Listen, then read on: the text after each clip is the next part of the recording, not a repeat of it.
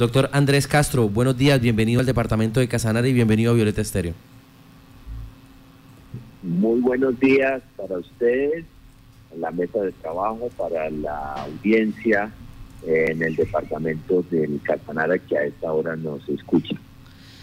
Muchas gracias por estar en Contacto Noticias y vamos a hacer ese balance, por favor, para Casanare. En cuanto a la Unidad Nacional de Restitución de Tierras, ¿cómo eh, están esos procesos? Hacíamos memoria de más de 7 mil expedientes en su momento, pero que han sido eh, ya luego disgregados, han sido eh, tamizados y que en este momento pues ya hay una información más clara en la Unidad Nacional de Restitución de Tierras.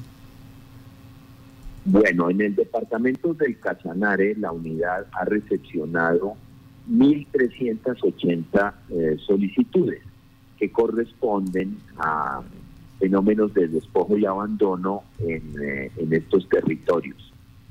Ustedes saben que este es un proceso de justicia transicional que busca establecer verdad, justicia, reparación y sobre todo no repetición, es decir, que no revictimicemos a la víctima cuando es reparada, eh, se ha retornado al predio, ha implementado un proyecto productivo, vienen todos los alivios de pasivos, solución de vivienda y provisión de bienes y servicios públicos, y que nuevamente por la presencia de grupos eh, ilegales en las zonas se vean forzados al desplazamiento. Nosotros entonces articulamos eh, nuestra actividad con el aval de la fuerza pública para ingresar a los territorios. Hoy en día en el departamento del Casanare nosotros tenemos habilitadas 1.325 solicitudes de esas 1.380. Es decir, nos quedan faltando unas 60 solicitudes. Pero una buena noticia, nosotros logramos a finales del 2019 que pudiéramos ampliar nuestras, eh, nuestra cobertura en la reunión de, del Comité Operativo Local en Restitución eh, con presencia de la fuerza pública y habilitamos ya los municipios de Sácama, La Salina y Ato Corozal. Es decir, que hoy en día, además de estos municipios, el resto de municipios, los 16 municipios del departamento de Casanera están habilitados para ser intervenidos. Permítame, Entonces, doctor, una pregunta antes de pasar adelante. En Atocorozal, ¿cómo se viene realizando cuando el 90 o el 95% de ciudadanos dicen que allí lastimosamente pues no se tiene título, no se tiene dominio sobre estos terrenos? Entonces, eh, ¿cómo, cómo la unidad de restitución de tierras ha venido eh, logrando eh, velar por los derechos de estos tenedores, de estos poseedores? Bueno, una, una situación que es lo que usted menciona, en el país, más de la mitad de los predios rurales, estamos hablando de los predios en el campo, no están formalizados, no están regularizados. Inclusive nosotros tenemos que trabajar de la mano con la Agencia Nacional de Tierra.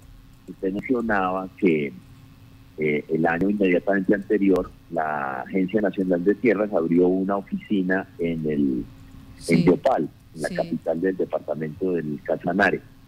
Eh, nosotros estamos buscando con ellos que se abra un espacio para que complemente lo que hace la, Agencia Nacional de Tierras con, con nosotros como unidad de restitución. Entonces, para tratar de simplificar y hacer muy claro para su audiencia los temas en restitución. Estamos hablando de situaciones que se dieron en el tiempo. Nosotros revisamos casos de despojos y de abandonos forzados eh, de predios en los territorios a partir del año de 1991. La ley estableció que eso es, ese es el ámbito de aplicación y el conocimiento que asume la, la unidad. Si esos predios no están formalizados y hay que regularizarlos a través de restitución de tierras, que es un mecanismo expedito, excepcional, que generó la ley de víctimas y restitución, se resuelve.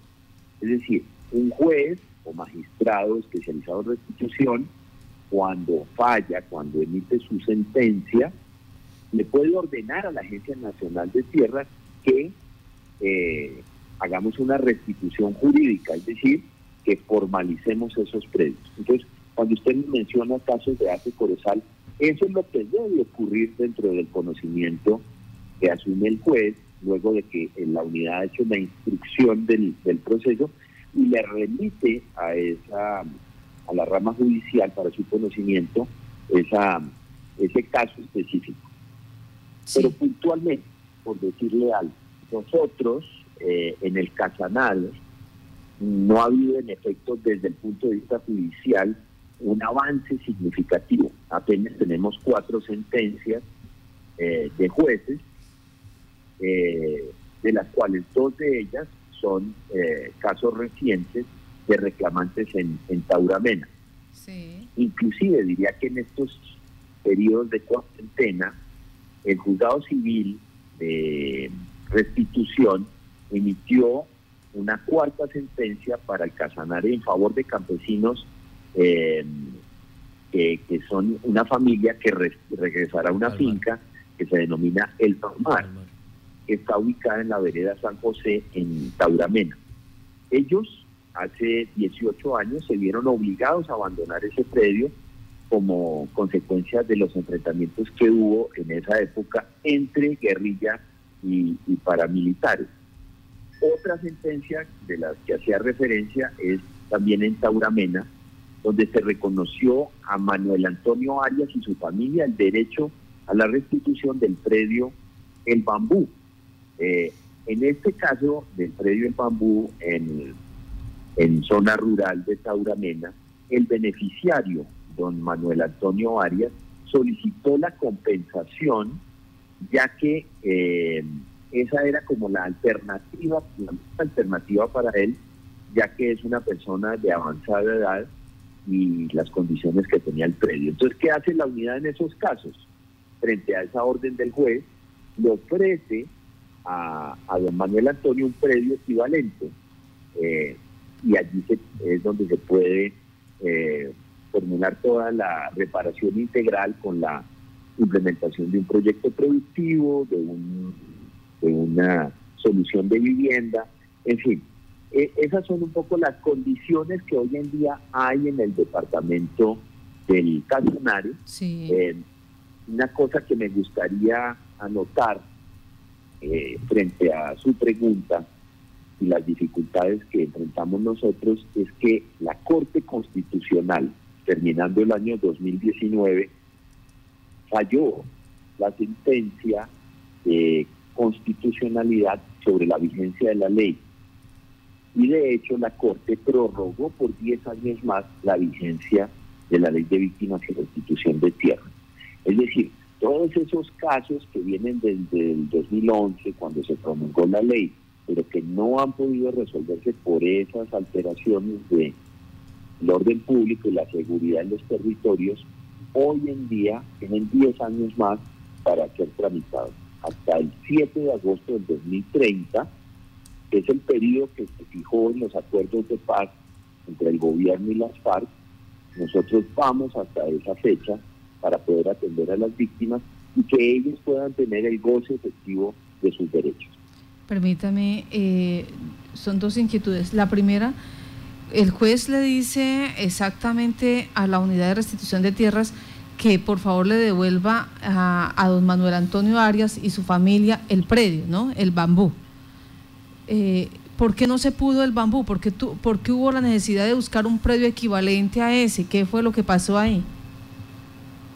No, esa persona solicitó que se diera un predio equivalente.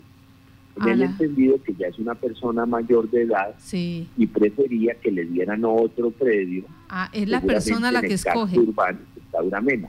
¿Me explico? Sí, sí. Para que, digamos, ella, por su condición física, por su edad avanzada, lo que quería era un predio urbano. Entonces, la unidad lo que hace es retoma el bambú, lo ingresa al fondo tierras de la unidad y busca un predio equivalente en cuanto al avalúo eh, comercial y le ofrece ese predio en el casco urbano del, del municipio. O sea, él ya no quiere trabajar más la tierra, sino que quiere que le reconozcan eh, lo que perdió eh, con ocasión del despojo y, nosotros lo formulamos. Esa es una opción, la segunda, alternativa, inclusive para que en esos casos donde ha habido dificultades para avanzar en restitución, logremos reparar esas víctimas. Ahora la, la siguiente eh, inquietud tiene que ver con eh, los 1.380 eh, personas que han solicitado casos, sí, de los cuales 1.325 ya son solicitudes formales. Eh, ¿Si es suficiente el tiempo de los 10 años? Porque si vemos que en todo este periodo solamente se han logrado cuatro casos, fallar cuatro casos. Sí, digamos, yo quiero mostrarle la realidad de lo que ha pasado en restitución. Eh, es obvio que nosotros tenemos que acelerar mucho más este proceso. Diría que inclusive desde el 2011 eh, lo que arrancó fue una curva de aprendizaje sobre cómo se estandarizan, se sistematizan estos procesos. La idea es que dentro de estos próximos 10 años que nos dio la Corte Constitucional, podamos entregarle a los jueces los casos de, de, tal manera que sea claro para el juez con su criterio poder resolver y fallar sobre la propiedad privada o colectiva si estuviéramos hablando de comunidades étnicas eh, indígenas en los territorios. Ya la implementación de las órdenes, que es cuando vuelve la sentencia a conocimiento de la unidad para implementar esas órdenes, nosotros también tenemos que sistematizar, que lograr que sea muy efectivo. Esto esto finalmente es una gerencia de, tierras en, unos casos muy específicos, muy puntuales. Yo confío en que hoy en día la unidad tiene la capacidad instalada, tiene los mecanismos y los recursos para poder eh, eh, solucionar estas situaciones. Otra cosa que se menciona, y desde que yo llegué a la unidad hace ya 19 meses, he escuchado en muchos escenarios la necesidad de tener una oficina en, eh, en Yopal, porque nuestra dirección territorial está ubicada en Villavicencio y es la que atiende tanto los casos del Meta como los del Casanare, los del Guaviare y los del Bichada. Para el caso del Meta, por el volumen de solicitudes, nosotros tenemos que evaluar cuál es la mejor manera de recepcionar esas solicitudes, que la gente no tenga que ir hasta Villavicencio. Por ejemplo, con ocasión del aislamiento preventivo obligatorio decretado por el gobierno a partir del mes de marzo, nosotros habilitamos todos nuestros canales virtuales, las líneas telefónicas, los correos electrónicos, para que la gente no tenga que desplazarse en esta, en esta situación de que la gente está resguardada en su casa, pues poder tener razón de cómo va su proceso, o inclusive poder formular la solicitud por estos mecanismos virtuales. Es decir, eh, tenemos que buscar la mejor manera de atender a, estas víctimas. Con la ampliación por 10 años de la ley, también podemos seguir recepcionando. Todos esos municipios que yo le he mencionado, La Salina, Ate Corozal, Sácama, de pronto necesitan o, la gente no está enterada porque hasta allá no habíamos llegado en restitución. Todas esas personas se pueden hacer, acercar. Pero le diría, en Pore, en Yopal, en Agua Azul, en Orofue, en Chamesa, en Maní, en San Luis de Palenque, ya hoy en día la restitución va avanzando. Nosotros vamos a presentar próximamente 14 demandas en, en restitución para atender a estas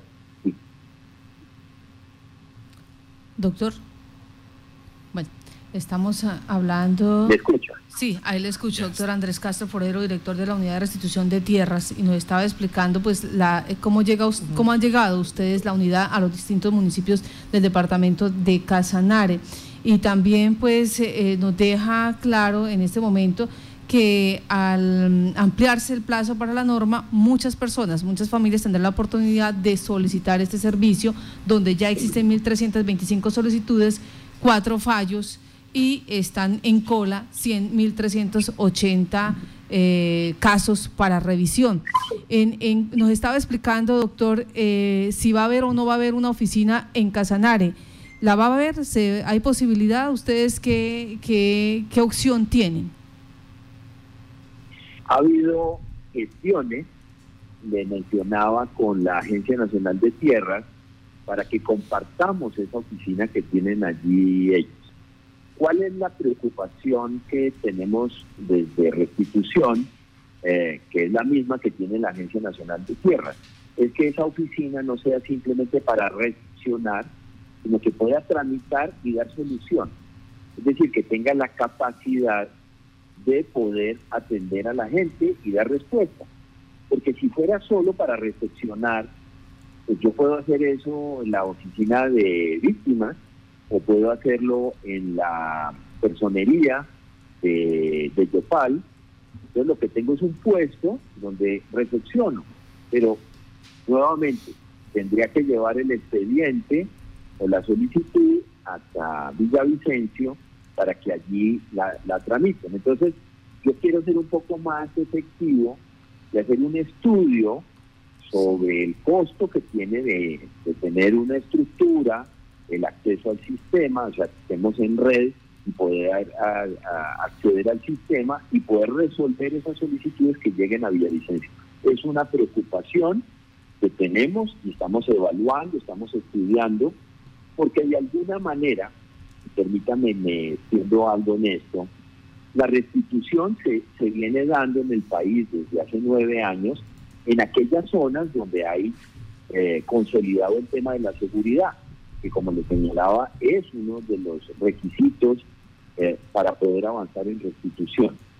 Si de alguna manera eh, no había esas condiciones en el Casanare, yo estoy apenas entrando en, en estos territorios, pues va a haber un momento donde yo voy a desafectar unos territorios que ya fueron atendidos, me refiero, por ejemplo, los Montes de María, en el departamento de Bolívar o Sucre, eh, en la costa, donde hubo ya los procesos de justicia y paz, y finalmente toda esa capacidad instalada que tiene la unidad, la voy mudando, la voy trasladando donde se requiere hoy en día la atención.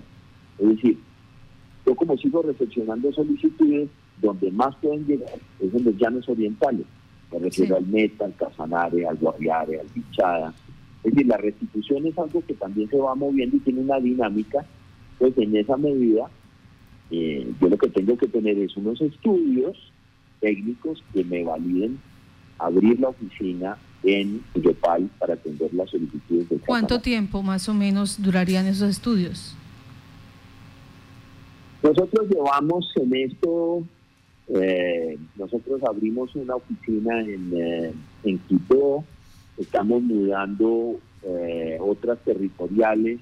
Es un movimiento que, como le digo, es eh, a nivel nacional. No podría decirle mañana vamos a abrir la oficina de Yopal. Como le digo, corresponde a, un análisis técnico de costos, porque tampoco puedo abrir oficinas que no tengan actividad, eh, que, no, tengan un número o un volumen eh, considerables solicitudes que justifiquen eh, trasladar el personal, habilitar las oficinas, el, acceso a la red, en fin, es, un poco complejo, pero lo claro para mí y, para sus oyentes tiene que ser es que nosotros seguimos recepcionando solicitudes en épocas de pandemia por los canales virtuales y damos razón de cada uno de los casos de los 1.380 que hasta ahora hemos recepcionado para el departamento de Casanare. En este, en este balance que ustedes hacen de la atención, de ese flujo de peticiones que recibe la unidad, ¿cómo les ha ido en, el marco de la pandemia con la atención virtual? ¿Han podido continuar ustedes recepcionando las inquietudes de la ciudadanía, de las víctimas que piden la restitución de sus tierras? Sí, durante este periodo de aislamiento, la unidad de restitución de tierras no ha parado y ha acompañado a las víctimas. En esta dirección territorial de Meta, Casanare, Guaviare y Bichada, eh, hemos atendido del orden de unas 700 personas, donde ellos han pedido asesorías técnicas, donde hay un acompañamiento psicosocial, Hay muchas personas que están afectadas con este encierro. También resolvemos peticiones, quejas, reclamos y solicitudes. Es decir, damos razón del estado de avance de los, de los, de los procesos y, todas las, las, eh, las inquietudes que formula la ciudadanía respecto a estos procesos son atendidos a través de estos canales virtuales.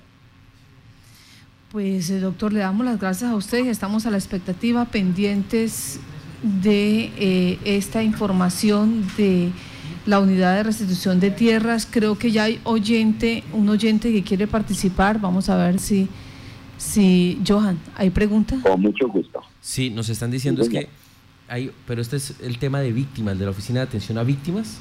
Es un no, tema, diferente. Pues, el doctor Andrés Castro Forero, director de la Unidad de Restitución de Tierras, le agradecemos a usted por estar en Contacto Noticias y esperemos que no sean tantos meses ese estudio, ese análisis, esa interpretación, si es posible o no compartir, bien sea con la Unidad Nacional de la Agencia Nacional de Tierras o con otra entidad, el que ustedes hagan presencia directamente aquí y no se tenga que mandar información a otra ciudad, a otro, a otro municipio, a otra oficina, sino que directamente se pueda atender los casos y como usted lo dice, que no sea solo para recepcionar, sino para iniciar los protocolos en cada uno de los procesos y se convierta en un caso formal y de esta manera realmente prestar el servicio.